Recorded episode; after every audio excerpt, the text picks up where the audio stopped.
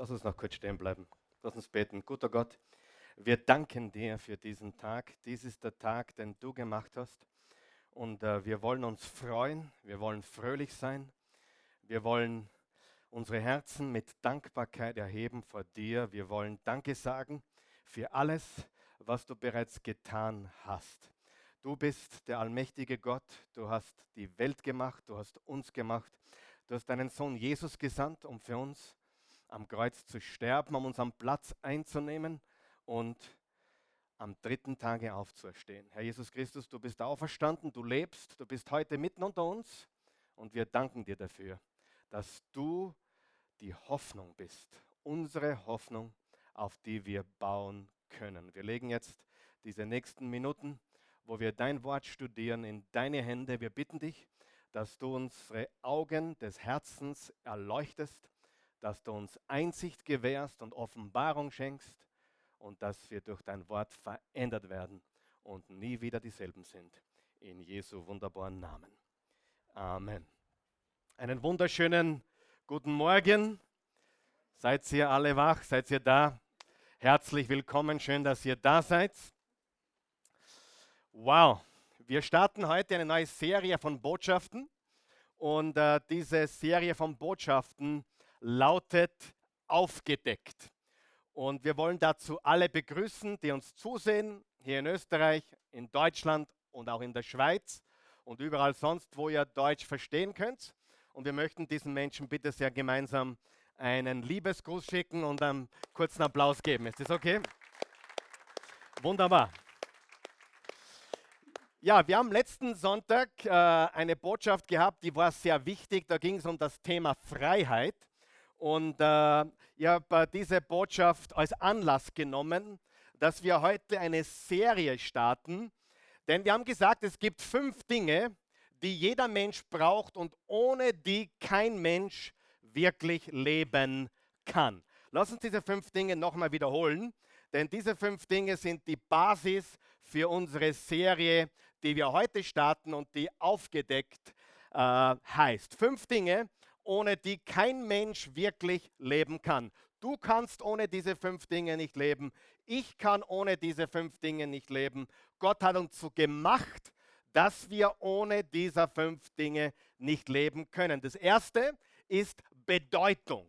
Jeder Mensch braucht Bedeutung. Ein nobleres Wort ist das Wort Signifikanz. Jeder Mensch wurde von Gott so gemacht, dass er Bedeutsamkeit hineingelegt bekommen hat. Du bist kein Zufall, du hast Bedeutung, du bist signifikant und darüber hinaus, wenn du gesund bist oder halb gesund bist, ist auch wurscht, ja, dann, wer weiß, ist alle ein bisschen halb gesund und halb krank, ja, wenn du zumindest ein bisschen noch gesund bist, dann möchtest du in dieser Welt einen Unterschied machen. Stimmt es? Wer möchte einen Unterschied machen? Sieh, der Geltungsdrang der Menschen ist nichts anderes als eine Perversion der Bedeutsamkeit. Wer kennt paar Menschen, die immer was gelten wollen? Ständig dieser Geltungsdrang. Kennt das jemand? Das ist eigentlich eine Perversion, eine Verdrehung, eine Verkorkstheit dessen, was eigentlich gut ist. Wer von euch weiß, dass alles, was Gott gemacht hat, auch verdreht werden kann. Wer weiß das? Nehmen wir zum Beispiel unser Lieblingsthema Sex. Wer hat Sex erschaffen?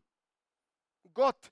Ist, seid nicht so schamig heute Morgen. Wer hat Sex erschaffen? Oh, Halleluja! Sagen wir Halleluja! Ja, wo sind meine älteren Herrschaften, die schon was erlebt haben, ja, in diesem Bereich? Sex ist was Wunderbares. Wer von euch weiß, dass ein Großteil der Welt heute aufgrund von Sex zerstört ist? Ja oder nein? Und trotzdem ist es das Himmlische, nicht Hollywood hat es gemacht, sondern Gott hat es gemacht. Nicht die Pornoindustrie hat Sex erfunden, sondern Gott hat es erfunden. Und das Gleiche ist mit dem Thema Bedeutung. Bedeutung ist etwas, was du brauchst. Nicht optional, sondern definitiv brauchst.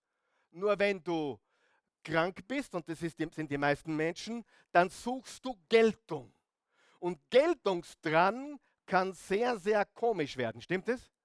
Und, und deswegen brauchen wir Gottes Bedeutung in unserem. Ich predige, ich, ich predige mich schon glücklich heute Morgen. Ihr seid, schaut ein bisschen Fahrt noch drin, aber macht nichts. Ich kann mit allem leben heute. Ich bin super. Ich bin so gut drauf für alle euch heute. Äh, das Zweite, was wir brauchen, ist Erfüllung. Jeder Mensch braucht Erfüllung. Und jeder Mensch sucht Erfüllung. Und dann sucht er auf allen komischen möglichen Plätzen nach Erfüllung, wiederum Sex oder Drugs oder Rock'n'Roll oder, oder Reisen oder Geld verdienen oder Karriere, teilweise keine schlechten Dinge, großteils keine schlechten Dinge, aber wenn wir versuchen, dieses Loch, was wir im Herzen haben, mit Dingen zu füllen, die nicht Gott gewollt sind, dann führt das ins Desaster. Das dritte ist Identität. Gott hat uns so gemacht, dass wir eine Identität haben. Und ich weiß nicht, wie es dir geht, aber ich habe eine starke Familienidentität. Hast du gewusst? Und mir ist es bewusst geworden, wie ich vor kurzem wieder mal in Kärnten war. Und in Kärnten ist mir aufgefallen, äh, die stellen sich, die meisten, die Männer vor allem, die ich kennengelernt habe dort, die stellen sich meistens zuerst mit dem Nachnamen und dann mit dem Vornamen an, äh, vor. Ich bin der Pilsel Karl Michael. Ich bin der Daraban Daniel. Ich bin der, äh, der Grünberger Werner. Ich bin die Maguire Bernadette. Ist komisch, oder? Aber eigentlich ist es genauso, wie es gehört. Wir brauchen eine Identität. Wer weiß das? Und Familie, früher war das sehr stark, war Familie eine starke Identität. Und darum haben sich Menschen zuerst mit dem Nachnamen vorgestellt und dann erst den Vornamen, weil das eine gewaltige Identität war. Die gute Nachricht ist, Identität ist etwas, was wir von Gott bekommen und äh, nur Gott auch wirklich erfüllen kann in unserem Leben. Wenn wir zu Jesus gehören, gehören wir zur Christusfamilie und wir haben eine neue Identität. Und das vierte ist Freiheit. Und über Freiheit haben wir letzten Sonntag äh, gesprochen aber nur angeteased. Daher werde ich eine eigene Botschaft noch einmal zum Thema Freiheit bringen, um das zu vertiefen, zu intensivieren. Und äh, das fünfte ist Hoffnung. Und über Hoffnung reden wir heute. Also die Serie von Botschaften, die wir heute starten, wird äh, fünfteilig sein. Und wir werden über Bedeutung reden, wir werden über Erfüllung reden, wir werden über Identität reden, wir werden über Freiheit reden und wir werden über Hoffnung reden. Wem interessiert das noch? Darf ich fragen? Okay, super. Die anderen dürfen trotzdem zuhören. Kein Problem. Hoffnung. Und weißt du, die Bibel, die Bibel erklärt uns, dass wir diese fünf Dinge brauchen. Aber die Bibel erklärt uns nicht nur, dass wir diese fünf brauchen, sondern auch wie wir sie richtig bekommen. Wer weiß, man kann Bedeutung auf falschem Weg bekommen. Wer weiß, man kann Erfüllung auf falschem Weg versuchen. Wer weiß, man kann Identität auf falschem Weg bekommen oder versuchen. Oder Freiheit. Und das Gleiche gilt auch mit Hoffnung. Viele Menschen suchen ihre Hoffnung ganz tief in einem Glas oder einer Flasche. Wer weiß, wo das hinführt? Irgendwo, nur nicht in die Freiheit. Sie, jeder sucht Bedeutung, jeder sucht Erfüllung, jeder sucht Identität, jeder sucht Freiheit und jeder sucht was? Hoffnung. Sagen wir Hoffnung einmal. Hoffnung. Aufgedeckte Hoffnung. Und ich möchte dir eingangs kurz illustrieren, wie wichtig Hoffnung ist für jeden Menschen. Und weil es der Marvin so toll gemacht hat heute und weil er so authentisch ist und so ein lieber Kerl ist, Hoffnung ist der Sauerstoff für die Seele. Wir können 40 Tage ohne Nahrung leben, vier Tage ohne Flüssigkeit, vier Minuten ohne Sauerstoff, aber keine einzige Sekunde ohne Hoffnung. Stell dir vor, du bist ein Unternehmer und du stellst zwei, äh, zwei Menschen an und du sagst ein ganzes Jahr lang, zehn, Tag, zehn Stunden am Tage, fünf Tage die Woche, ein ganzes Jahr lang musst du nichts anderes tun, als, mir fällt nichts besser sein, Zahlscheine falten. Wer kann sich da noch erinnern? Das war mein erster Job vor 40 Jahren in der ersten Klasse Volksschule, als mein Papa mich 20 Schillinge die Stunde bezahlt hat. Meine Aufgabe war, Zahlscheine falten. Weiß noch jemand, was ein Zahlschein überhaupt ist? Ich habe Zahlscheine gefalten. Und stell dir vor, du, stellst zwei Männer an und du sagst ein ganzes Jahr, zehn Stunden am Tag, fünf Tage die Woche, 52 Wochen, nichts anderes tun als Zahlscheine falten. Wer glaubt, es wird langweilig? Ich, ich sage dir jetzt, dass es für einen der beiden nicht langweilig ist.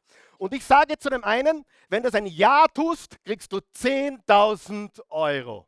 Wer sagt, das ist ein bisschen wenig für zwölf Monate? Da können wir nicht ganz überleben. Aber du kriegst 10.000 Euro und dem anderen sage ich, du kriegst 10 Millionen Euro. Und beide tun das Gleiche in getrennten Zimmern, gleiche Zimmer, gleiche Atmosphäre, gleiche Temperatur, gleiche Arbeitsbedingungen. Und ein Monat später treffen sie sich zum ersten Mal zu einer Mittagspause. Und der eine ist total deprimiert. Du kannst dir nicht vorstellen, so langweilig. Ja, den ganzen Tag tue ich nichts anderes wie die depperten Zahlscheine falten. Und der andere sagt, na, mir macht das riesig Spaß. Und der pfeift und der tanzt und der sagt, super, mir taugt das so richtig. Wo ist der Unterschied? Wer glaubt, die 10 Millionen machen ein bisschen einen Unterschied? Wer glaubt, die Zukunftsvision ist extrem wichtig? Beide tun das Gleiche, richtig? Beide tun das Gleiche.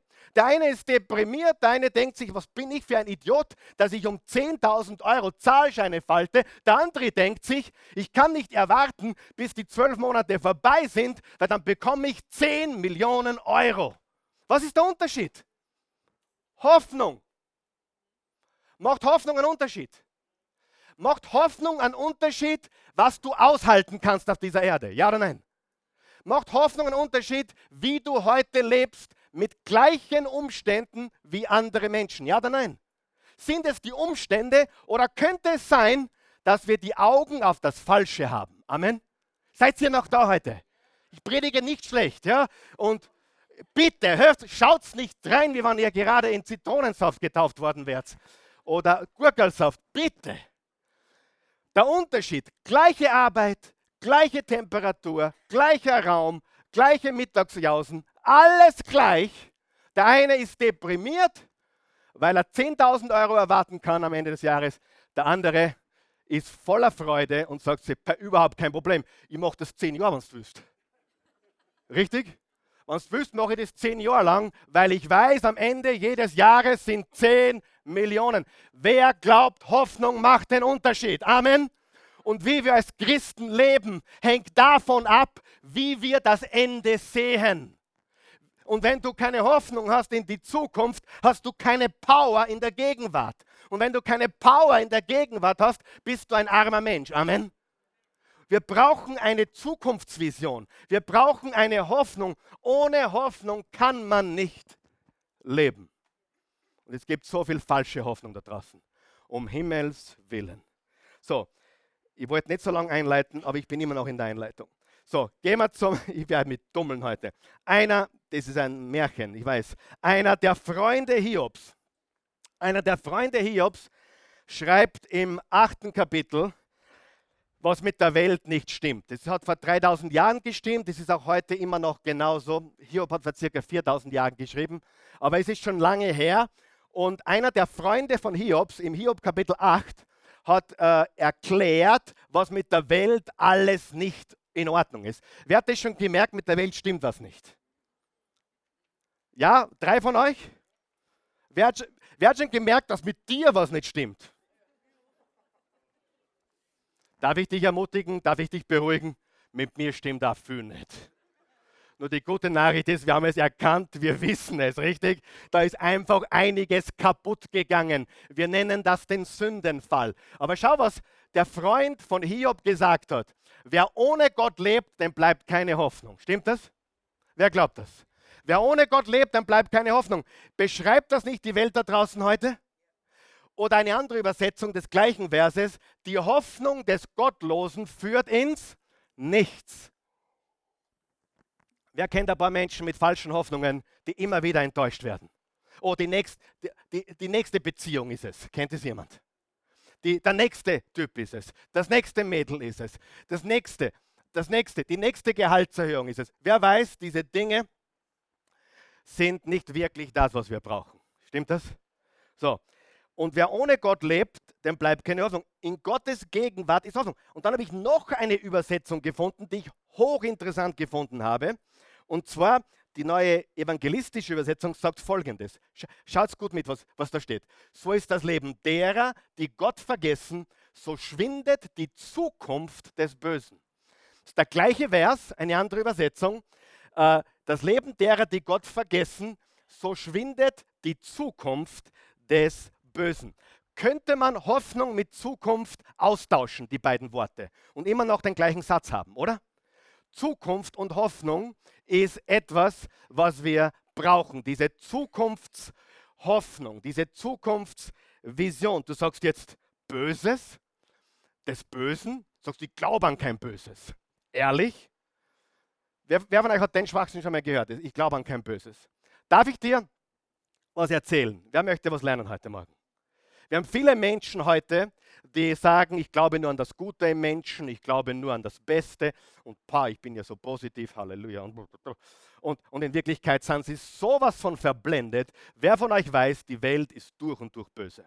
So, jetzt wir mal ganz kurz. Ich bin einer der größten Optimisten übrigens. Gell? Ich bin ein fröhlicher, freudiger, positiver Mensch und ich sage dir, diese Welt ist böser, als du glaubst. Ja?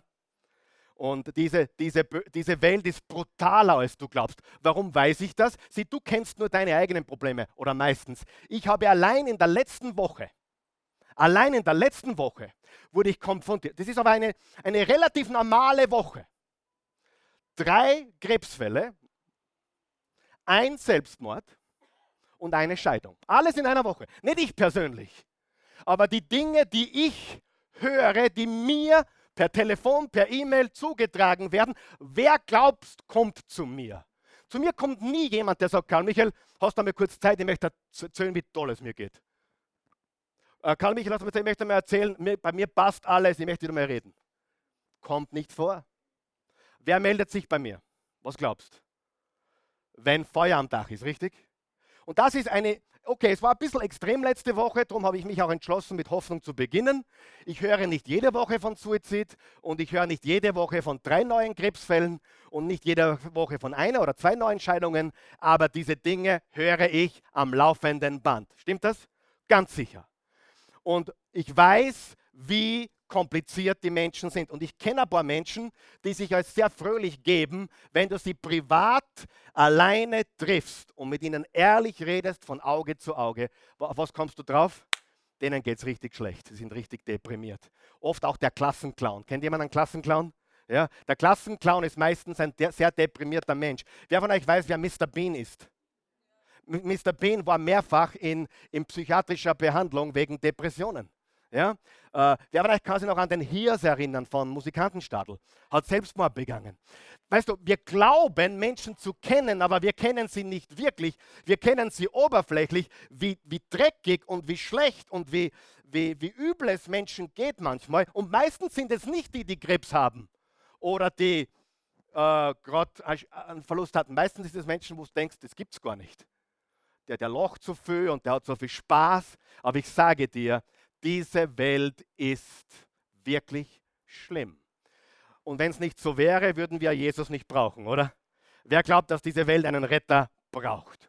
Und Jesus, der Retter, ist da, steht in Stille Nacht oder singen wir in Stille Nacht. Jesus, der Retter, ist da. Und äh, was mich noch verstärkt hat, das heute einzubauen, ist, die Christi ist verantwortlich dafür, dass ich hin und wieder so, so Stories oder so, sie schickt mir das, ich bin ich bin da eher ein bisschen lahm und schlecht im, im, im Facebook und, und, und, WhatsApp. Ich kann, ich kann schreiben Ja oder Nein oder Danke und das war schon.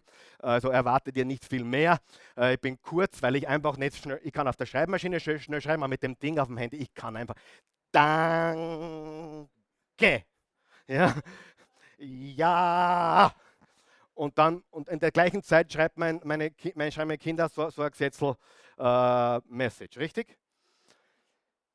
Aber die Christi hat mir was geschickt und jetzt, jetzt schnall dich an. Das ist nämlich wirklich traurig. Traurig, ich meine, es ist stockdumm und traurig gleichzeitig. Ein, vielleicht hast du sogar gelesen, ein junges Ehepaar in Amerika, äh, sehr hip, sehr modern, sehr, sehr cool drauf, haben ihre Arbeitsplätze gekündigt vor einem guten Jahr, also 2017. Und sie wollten beweisen, schnall dich an, sie wollten beweisen, indem sie mit dem Rad durch die Welt fahren. die sind durch ganz Afrika und Asien. Indem sie mit dem Rad durch die Welt fahren, wollen sie beweisen, dass das Böse nur von Medien heraufbeschwört wird. Die Menschen sind eigentlich gut und liebevoll und freundlich und es gibt in Wirklichkeit gar keine bösen Menschen. Die Wahrheit ist, ja, ein paar sind schon Selbstinteresse, ja, aber richtig böse ist in wirklich keiner. So, und das ist ein, es ist ein gutes Jahr gut gegangen. Und sie sind durch ganz, sie haben in Südafrika begonnen, kannst du nachlesen. Sie haben in Südafrika begonnen, sind sogar durch einige äh, ziemlich schwere äh, Länder Afrikans, Afrikas durchgekommen. Und wie sie durch eines dieser ganz schweren Länder durchkommen, haben sie gepostet auf Twitter, glaube ich. Na schau, wir haben sie gewusst. Die Leute dort sind auch nicht böse. Und am 29. Juli dieses Jahres, vor drei Wochen, wurden sie auf einer Strecke, haben sie eine, sind sie eine Strecke, in sie wollten Afghanistan durch, durchkreuzen. Und während sie durch Afghanistan mit dem Fahrrad gefahren sind, wurden sie von IS-Terroristen erstochen. Vom Rad runtergeholt und erstochen. Drei Wochen später, drei Wochen vorher haben sie noch geschrieben, wir glauben nicht, dass es Böses gibt in dieser Welt. Wer von euch weiß, IS ist real, radikale Religion ist real und der Teufel ist real. Amen. Und wenn du das nicht glaubst, dann kann dir niemand helfen. Das ist die Wahrheit. Es ist tragisch, es ist traurig, aber es ist gleichzeitig auch so verblendet. Weißt du, dass die Bibel sagt, dass nicht einmal du gut bist? Jemand, der sich als gut bezeichnet, würde ich gleich einmal mit dir reden wollen. Wie gut bist du denn? Ich bin besser. Weißt du, dass das Gut ausgeschlossen ist bei Gott? Die Bibel sagt im Römer 3, wir sind alle ungerecht. Es gibt keinen Gerechten, auch nicht einen einzigen. Die Wahrheit ist, der Paulus hat über sich selber gesagt, ich kann das Böse in mir fast nicht besiegen. Im Römer 7 sagt er das. Freunde, die Wahrheit ist, ich glaube nicht an das Gute in mir. Und deswegen glaube ich auch nicht an das Gute in dir. Ich glaube an Jesus in mir.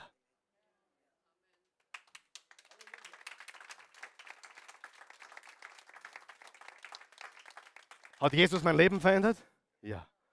Ich glaube an Jesus mir, in mir. Und von, jeder von euch, der an Jesus glaubt, weiß ganz genau. Manchmal, manchmal, zeigt, manchmal zeigt sich der Jesus, bah, so viel Liebe, so viel, richtig? Und manchmal zeigt sich der alte Karl Michael.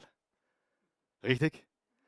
Und genau diesen Konflikt beschreibt Paulus im Römer 7 ein ständiger Kampf zwischen dem in Christus Menschen, der voller Liebe ist, voller Güte ist, und dem alten, korrupten Fleisch, das wir alle noch haben. Und es gibt kein Böses. Was sagt die Bibel dazu? Du und ich, wir sind böse. Wir sind Sünder. Wir brauchen einen Retter. Sieh, und jeder setzt seine Hoffnung auf irgendetwas. Es ist kein Wunder, dass so viele Menschen keine Hoffnung mehr haben, weil sie Gott vergessen. Und äh, ist es okay, wenn wir ein bisschen über Hoffnung reden heute? Ist das in Ordnung? Wer, findet das wichtig? Wer braucht Hoffnung, darf ich sagen? Fragen. Ja? Brauchen wir Hoffnung heute? Natürlich brauchen wir Hoffnung. Wir leben in einer hoffnungslosen Welt. Das Erste, was du wissen musst, ist, bitte schreib dir das auf, Hoffnung ist nicht Hoffnung ist nicht Optimismus. Wir müssen einmal damit beginnen, was Hoffnung nicht ist. Hoffnung ist nicht Optimis Optimismus. Hoffnung ist nicht was? Optimismus. Karl Michael, bist du gegen Optimismus? Hör mir zu. Habe ich das gesagt? Bin ich Optimist? Ja, glaube ich, wenn möglich, das Beste? Natürlich. Erwarte ich viel? Erwarte ich Gutes? Ja. Ich würde mich bezeichnen als einen realistischen Optimisten oder einen optimistischen Realisten. Jeder von euch, der schon mal Unternehmer war oder Mitarbeiter geführt hat, weiß, wer hat das schon mal getan? weiß, dass das manchmal ziemlich spannend sein kann, oder? Ja? Du hast Menschen, die sagen, sie sind krank, sie sind es nicht. Du hast Menschen, die. Ah, das ist alles möglich. Und da will mir jemand sagen, aber ich glaube an das Gute in Menschen. Wenn du Unternehmer bist, dann glaubst du mal grundsätzlich nicht an das Gute in Menschen. Du versuchst die Menschen zu ermutigen, aber du weißt ganz genau, wer von euch weiß, Vertrauen ist gut, aber Kontrolle ist besser. Was passiert mit einem Menschen, der nicht mehr kontrolliert wird? Ja? Gibst du jemandem so einen Spalt, nimmt er die ganze Eingangstür, richtig? Stimmt das oder nicht? Und das ist einfach die Wahrheit. Bin ich auch so? Natürlich bin ich auch so. Je mehr Freiheit mir die Christi gibt, umso mehr. Deswegen hält sie mich ganz eng an der Leine. Weil sie weiß, wenn sie mir so viel mehr gibt, nehme ich so viel. Nein, Spaß. Wir haben überhaupt nicht das Problem, aber du, du weißt ganz genau, dass wir uns sehr schwer tun damit, mit Freiheiten umzugehen. Nicht mit Freiheit, sondern mit Freiheiten. Zum Beispiel, wenn du schon mal ein Angestellter warst, wo du um halb acht im Büro sein musstest und plötzlich bist du selbstständig, plötzlich tust du dir schwer beim Aufstehen, stimmt das? Warum? Du hast keinen Chef mehr. Du bist der eigener Chef. Und plötzlich wird aus halb acht acht und aus acht halb neun und so geht es dahin. Wir sind alle im Wegdriften oder wir sind in Gefahr, das zu tun. Also Hoffnung ist nicht Optimismus. Bin ich optimistisch? Ja. Bin ich realistisch? Ja. Aber Hoffnung ist nicht Optimismus. Ich möchte dir ganz kurz drei äh, Arten der Hoffnung geben, von der die Bibel spricht. Erstens ist eine Wunschhoffnung oder Wunschdenken. Das kennen wir alle, oder? Wer kennt Wunschdenken? Wunschdenken heißt, pa, ich hätte so gerne Wasser in dem Glasl. Hoffentlich kommt jetzt gleich wer und gibt mir was. Na, Spaß beiseite, ich habe einen ganzen Krug da, ja. Aber ich sage nur. Oder wer von euch ist schon mal zu spät in die Oase gefahren, ja? Oder in die Arbeit. Und da ist, du, du steckst, du steckst da vorne, die Eibelkreuzung, die hat es in sich, wer weiß das. Ich bin Rekord sieben Minuten gestanden, wann die Badnerbahn kommt. Wenn die Badnerbahn kommt, es, ich weiß es, ich habe das Jahre gemacht, 20 Jahre kenne ich diese Kreuzung. Mein Rekord an dieser roten Ampel ist bei über sieben Minuten. Und wenn du eh schon zu spät dran bist und du sagst, na hoffentlich wird es gleich grün, hoffentlich wird es gleich grün. Wer von euch weiß, das bringt gar nichts. Du kannst hoffen in die rechte und wünschen in die linke.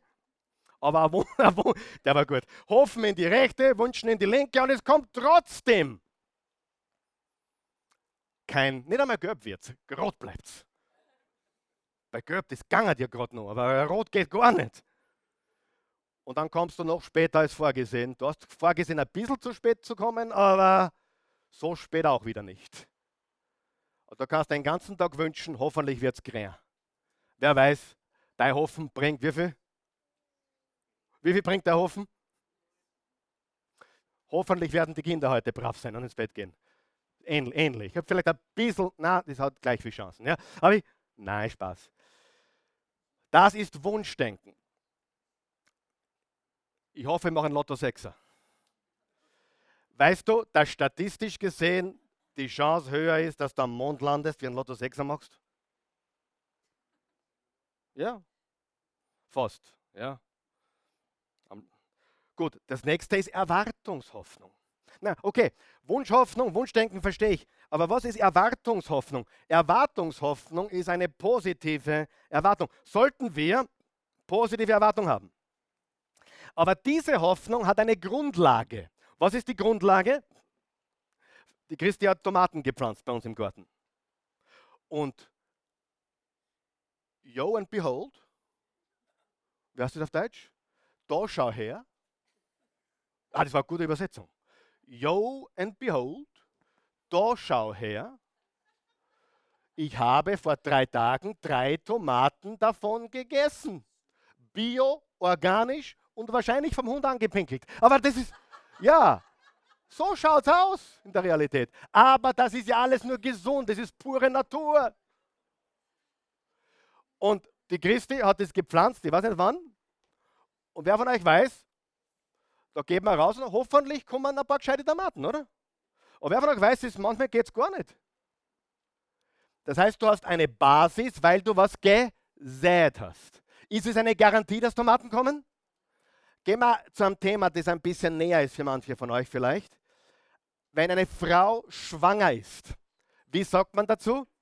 Sie ist in freudiger, noch einmal, sie ist in freudiger Erwartung. Ja, noch einmal, sie ist in freudiger Erwartung. Und weißt du was? Es ist eine Freude, weil Gott hat dieses Kind berufen und gewollt. Halleluja!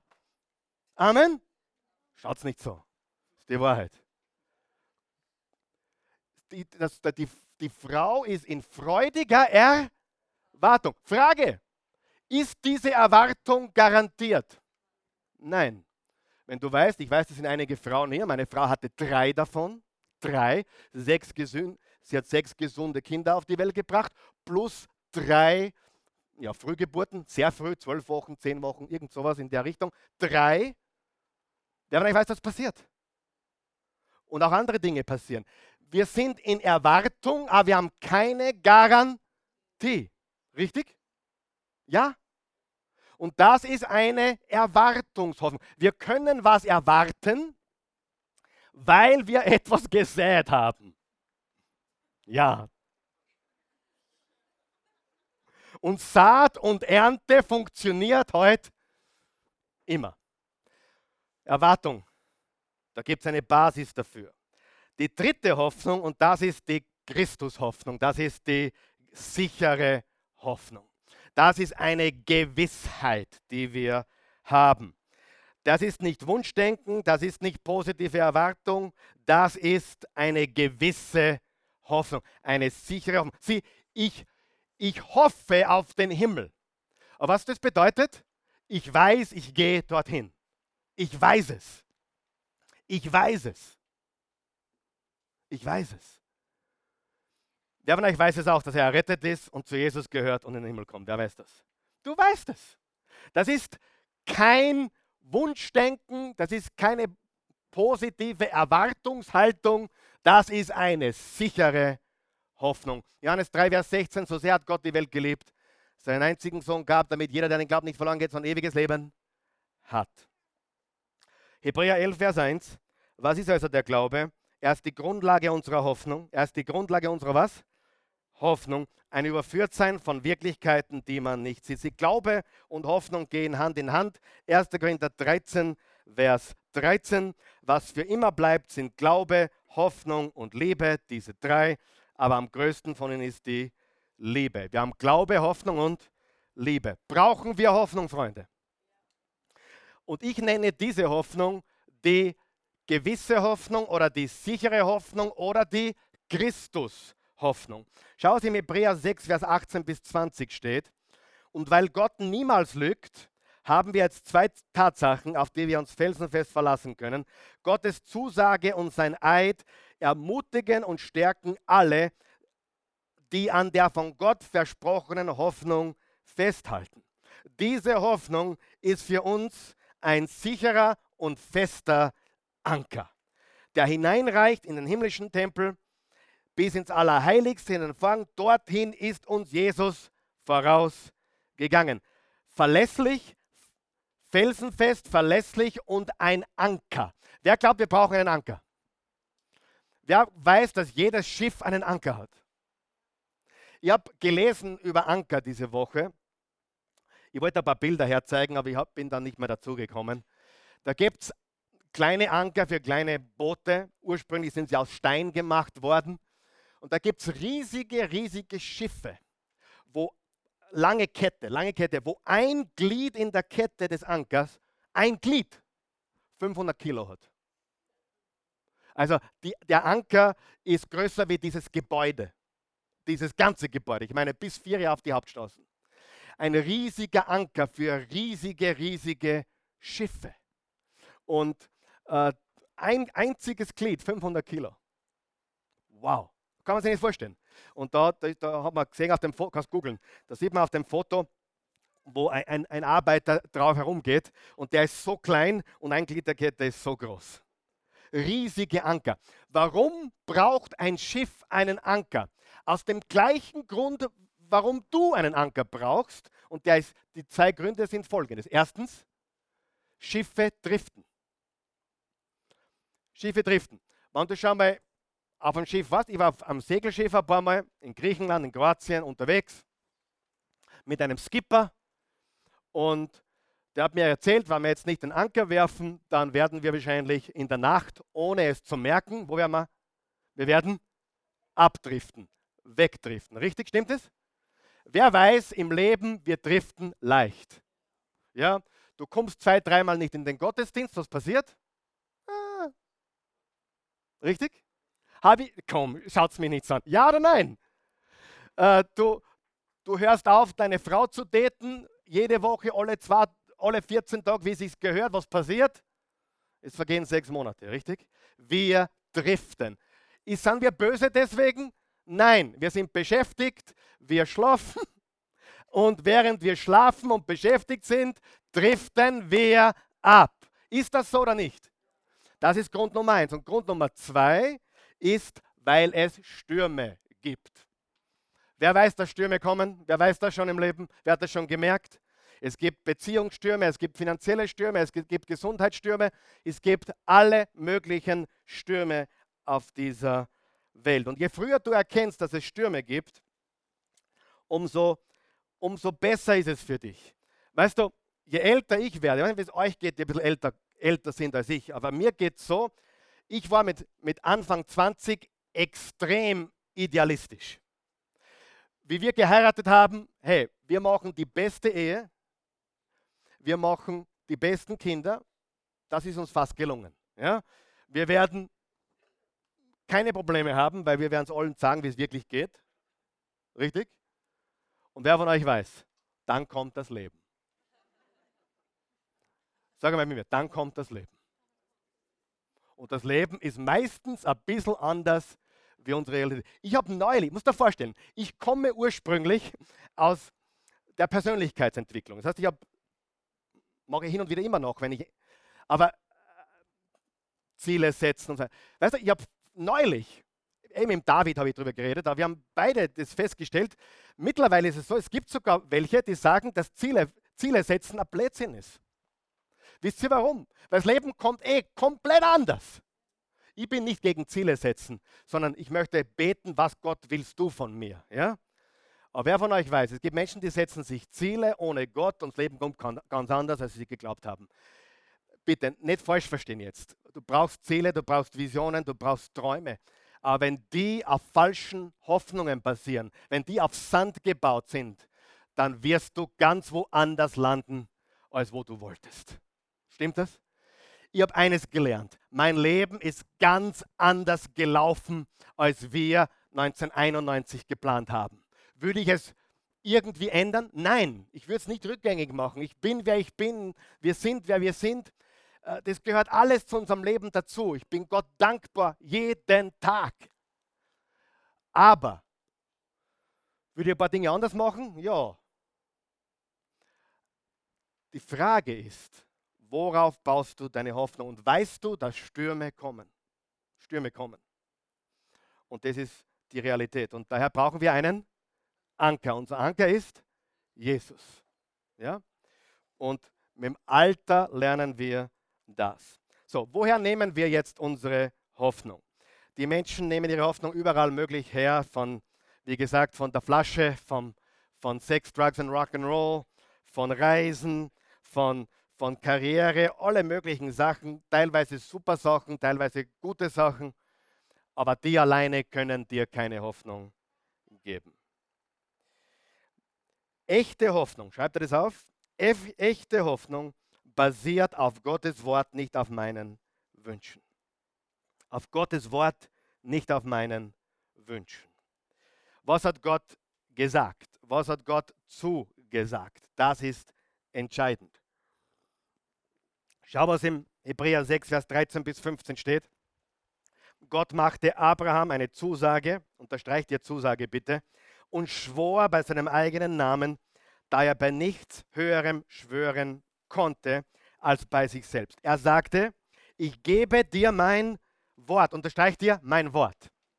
Ich gebe dir mein Wort. Die Bibel ist Gottes Wort. Wir haben die Bibel heute. Sie ist Gottes Wort dass ich dich überaus segnen und dir viele Nachkommen geben werde Und so wartete Abraham beharrlich.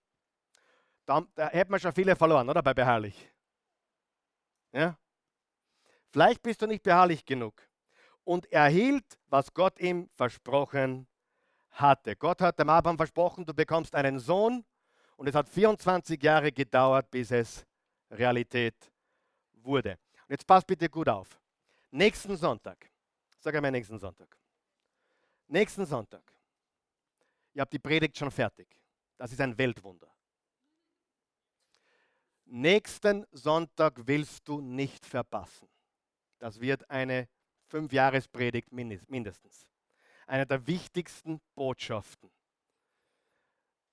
Und wir werden da anknüpfen und ich werde euch ein paar Dinge zeigen, die werden dich sowas in deiner Hoffnung stärken, wie vielleicht noch nie zuvor. Also nächsten, und nächste Woche werden wir Abendmahl feiern, das heißt, wir werden die Kommunion nehmen wir werden und wir werden Gebetsan, wir werden beten. Wenn du ein Gebetsanliegen hast, wir werden am Schluss der Botschaft einige Minuten uns Zeit nehmen, für Menschen zu beten. Ob es Krebs ist, ob es eine Beziehung ist, ob es ein, ein abgekommenes Kind ist, ob es Drogen sind, Alkohol, was immer die Situation in deinem Leben oder deiner Familie. Nächste Woche werden wir eine Botschaft hören über das Vaterunser. Über das Vaterunser.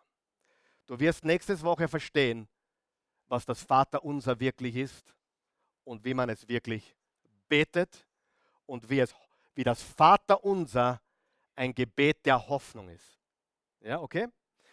da werden wir Abendmahl feiern und dann werden wir beten für Menschen in Not. Draußen im Foyer ist ein Postkasten und nebenbei liegen A5-Blätter, mit, wo drauf steht, bitte bete für.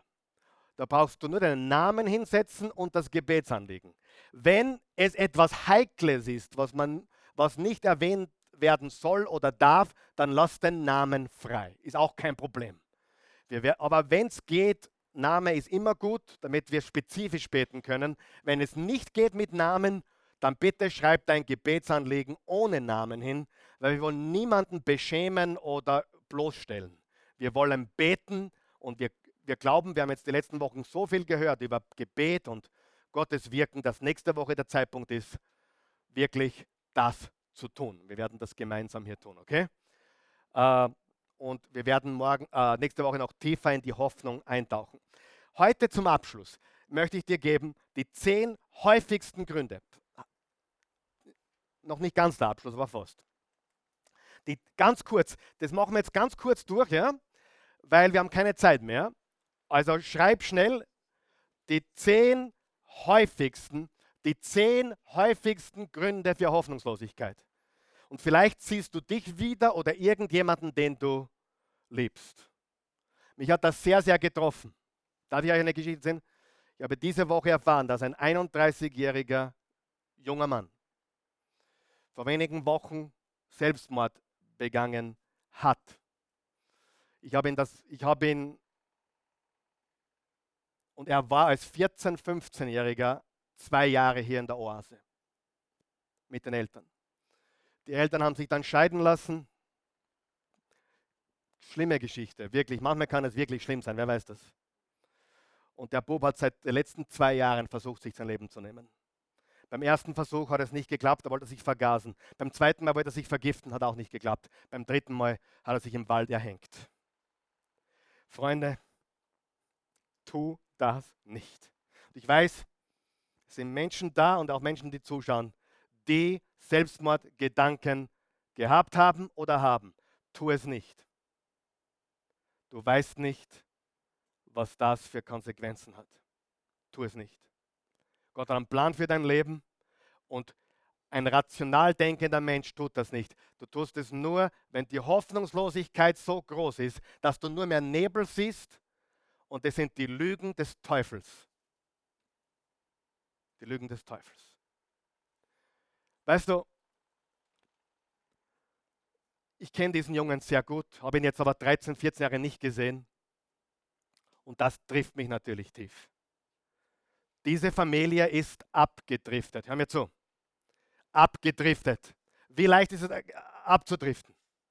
Ja, man kommt ein paar Wochen nicht, man, man liest die Bibel nicht mehr, die, die, die, die Dinge gehen auseinander und man driftet ganz wenig, aber langsam aus sich ab. Und plötzlich hat man eine Situation, die man sich nie hätte vorstellen können, richtig? Die zehn häufigsten Gründe für Hoffnungslosigkeit. Erstens, wenn du dich einsam und verlassen fühlst.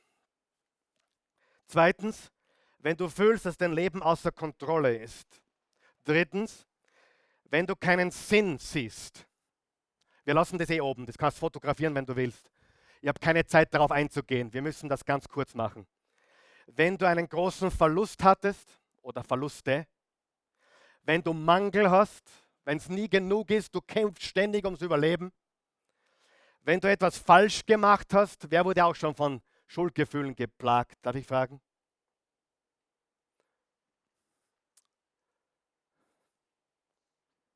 Du, die Bibel sagt im Römer 8, Vers 1, es gibt keine Verdammnis für die, welche in Christus sind. Wenn du etwas falsch gemacht hast, oh, ich habe alles verkorkst.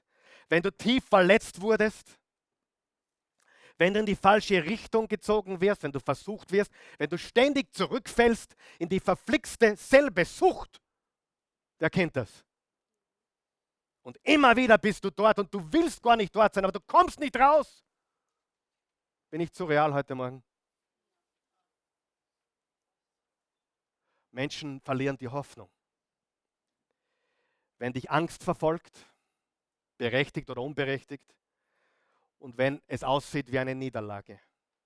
Wir geben die Hoffnung aus. Ich möchte dir sagen, gib die Hoffnung nicht auf. Ja, macht ein Foto und schickt es um die Welt. Aber das sind die zehn Haupt Gründe für Hoffnungslosigkeit. Jawohl, Heinz, du bist ein Weltklasse. Super. Bitte schick mir das Foto, ich brauche es auch. Ja.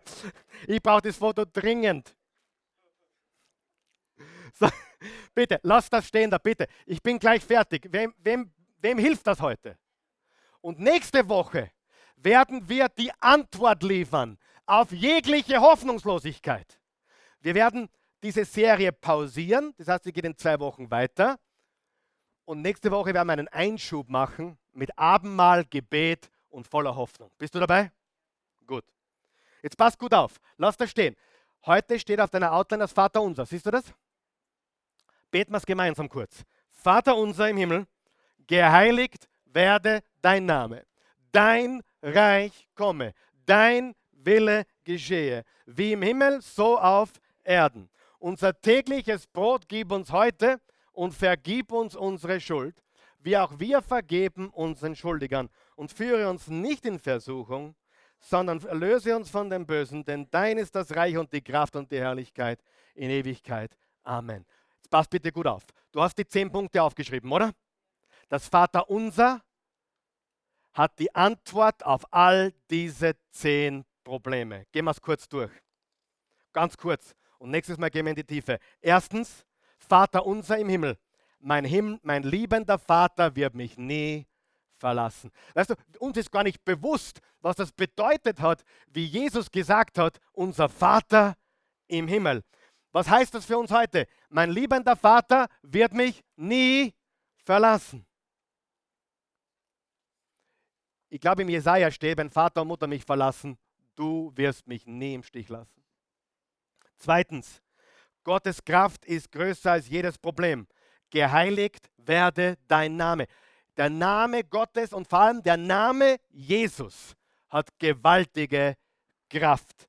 Geheiligt werde dein Name. Drittens, Gott wirkt alles zusammen in seinem großen Plan. Dein Reich komme. Viertens, Gott hat eine größere Absicht für mein Leben dein Wille geschehe, im Himmel wie auch auf Erden. Fünftens, Gott hat versprochen, mich zu versorgen mit allem, was ich brauche. Unser tägliches Brot gib uns heute. Wer folgt mir noch? Sechstens, Jesus starb für alles, was ich jemals falsch gemacht habe oder falsch machen werde. Und vergib uns unsere Schuld. Siebtens, Gott wird eines Tages alles richtigstellen, wie auch wir vergeben unseren Schuldigern. Du brauchst nichts richtigstellen. Du brauchst nicht äh, heimzahlen. Gott ist Richter. Ich liebe, was Billy Graham gesagt hat. Gottes Job ist es zu richten, mein Job ist es zu lieben. Gott richtet uns aber nicht so, wie wir richten. Gott, Gott ist ein Gott, der mit, mit allem richtig umgehen wird. Du brauchst niemanden etwas heimzahlen, weil sonst wirst du bitter. Auch wie wir vergeben unseren Schuldigern. Darf ich fragen, wer hat schon gewaltige Freiheit erfahren durch Vergebung? Loslassen. Achtens, Gott hat versprochen, mir zu helfen, wenn ich in Versuchung gerate und führe mich nicht in Versuchung. Neuntens, Jesus in mir ist größer als jede andere Macht. Er löse uns von dem Bösen. Und zehntens, das ist nicht das Ende der Geschichte. Sagen wir das gemeinsam. Das ist nicht das Ende der Geschichte. Denn dein ist das Reich und die Kraft und die Herrlichkeit in Ewigkeit. Amen. Halleluja.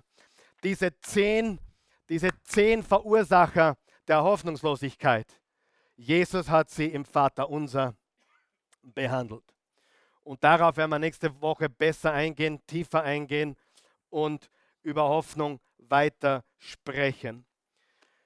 Und weißt du, warum wir Hoffnung haben? Weil Jesus von den Toten auferstanden ist. Deswegen haben wir Hoffnung. Er ist auferstanden. Er lebt. Deswegen haben wir eine sichere, gewisse Hoffnung. Ich werde euch nächste Woche sagen, warum ich hundertprozentig weiß, dass die Auferstehung Jesu ein geschichtliches Ereignis ist. Vergiss die Bibel um einen Moment. Tu mal die Bibel mal zur Seite. Vergiss die Bibel einen Moment. Man kann geschichtlich beweisen, dass Jesus am Kreuz gestorben ist, ins Grab gelegt wurde und am dritten Tag auferstanden ist. Es ist geschichtliche Realität. Und ohne dem hätten wir keine Hoffnung. Halleluja. Lass uns aufstehen. Guter Gott, wir danken dir, wir loben, preisen und erheben dich. Ich danke dir für jeden Menschen hier und jeden Menschen, der diese Botschaft gehört oder gesehen hat. Und ich bitte dich von ganzem Herzen, dass jeder, der gefährdet ist, sich etwas anzutun oder irgendwas Dummes zu tun, oder sei es auch nur aufzugeben, eine Beziehung aufzugeben oder seine Kinder aufzugeben oder seine Eltern aufzugeben oder, oder vielleicht sogar das Leben aufzugeben. Gott, ich bitte dich jetzt im Namen von Jesus, dass diese Menschen jetzt eine Erkenntnis bekommen, eine Offenbarung bekommen, dass es nicht vorbei ist, dass du einen Plan hast, der größer ist, dass du ein guter Gott bist, der uns liebt, mehr als wir uns vorstellen können. Und dass du dass du alles, was wir angestellt haben, egal was es ist, dass du es zusammenwebst und zusammenwirkst in deinen großen Plan. Du bist der allwissende, allgegenwärtige Gott. Du kannst aus Mist Dünger machen. Du kannst aus, aus Müll kannst du etwas machen, das gewaltig schön ist. Es ist noch nicht vorbei und wir haben eine gewaltige, sichere Zukunft, wo du jede Träne abwischt und und ich weiß, für manche klingt das wie ein Märchen, aber ich sage dir, das ist Realität. Bitte komm nächste Woche. Du wirst frei, wenn du der größte Skeptiker bist und der größte Rationaldenker bist. Ich verstehe dich, aber ich sage dir, das ist kein Märchen. Jesus ist Geschichte und er ist für deine Sünden gestorben und am dritten Tag auferstanden. Er lebt. Und das ist der Grund, warum wir da sind, weil wir seine Auferstehung feiern, jeden Sonntag. Wenn du hier bist heute Morgen und hast noch keine persönliche Beziehung zu Jesus, die Verheißungen sind gewaltig. Johannes 3:16, so sehr hat Gott die Welt geliebt, dass er einen einzigen Sohn gab, damit jeder und jeder, der an ihn glaubt, nicht verloren geht, sondern ewiges Leben hat. Römer 10, Vers 9 sagt, wenn du mit dem Mund bekennst, Jesus ist Herr, und mit dem Herzen an seine Auferstehung glaubst, bist du gerettet. Die Bibel sagt im 1. Johannes 5, Vers 11 und 12, wer den Sohn Gottes hat, hat das Leben. Wer ihn nicht hat, hat das Leben nicht. Die Bibel sagt, dass wenn wir Jesus annehmen als Erlöser und Retter, dann werden wir neu geboren. Wie alles fällt von uns weg. Jede Schuld der Vergangenheit, Gegenwart und sogar der Zukunft. Er hat alles am Kreuz bezahlt.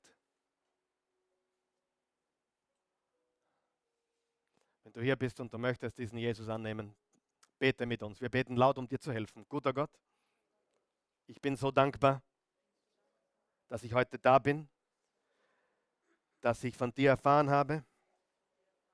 Ich glaube, es gibt Hoffnung. Jesus, du bist meine Hoffnung. Und ich empfange dich jetzt. Ich nehme dich, Jesus, auf. Und damit Hoffnung. Damit Leben. Ich glaube, du bist am Kreuz für meine Schuld gestorben. Du hast alles bezahlt. Die Rechnung ist beglichen. Ich schulde nichts mehr. Ich bin frei. So gut ich kann, lege ich mein Leben in deine Hände. Führe und lenke mich. Führe mich raus aus dem Nebel ins Leben. Aus der Finsternis ins Licht aus Verzweiflung in unaussprechliche Herrlichkeit. Ich glaube, du bist mein Herr, mein Gott. In Jesu Namen. Amen.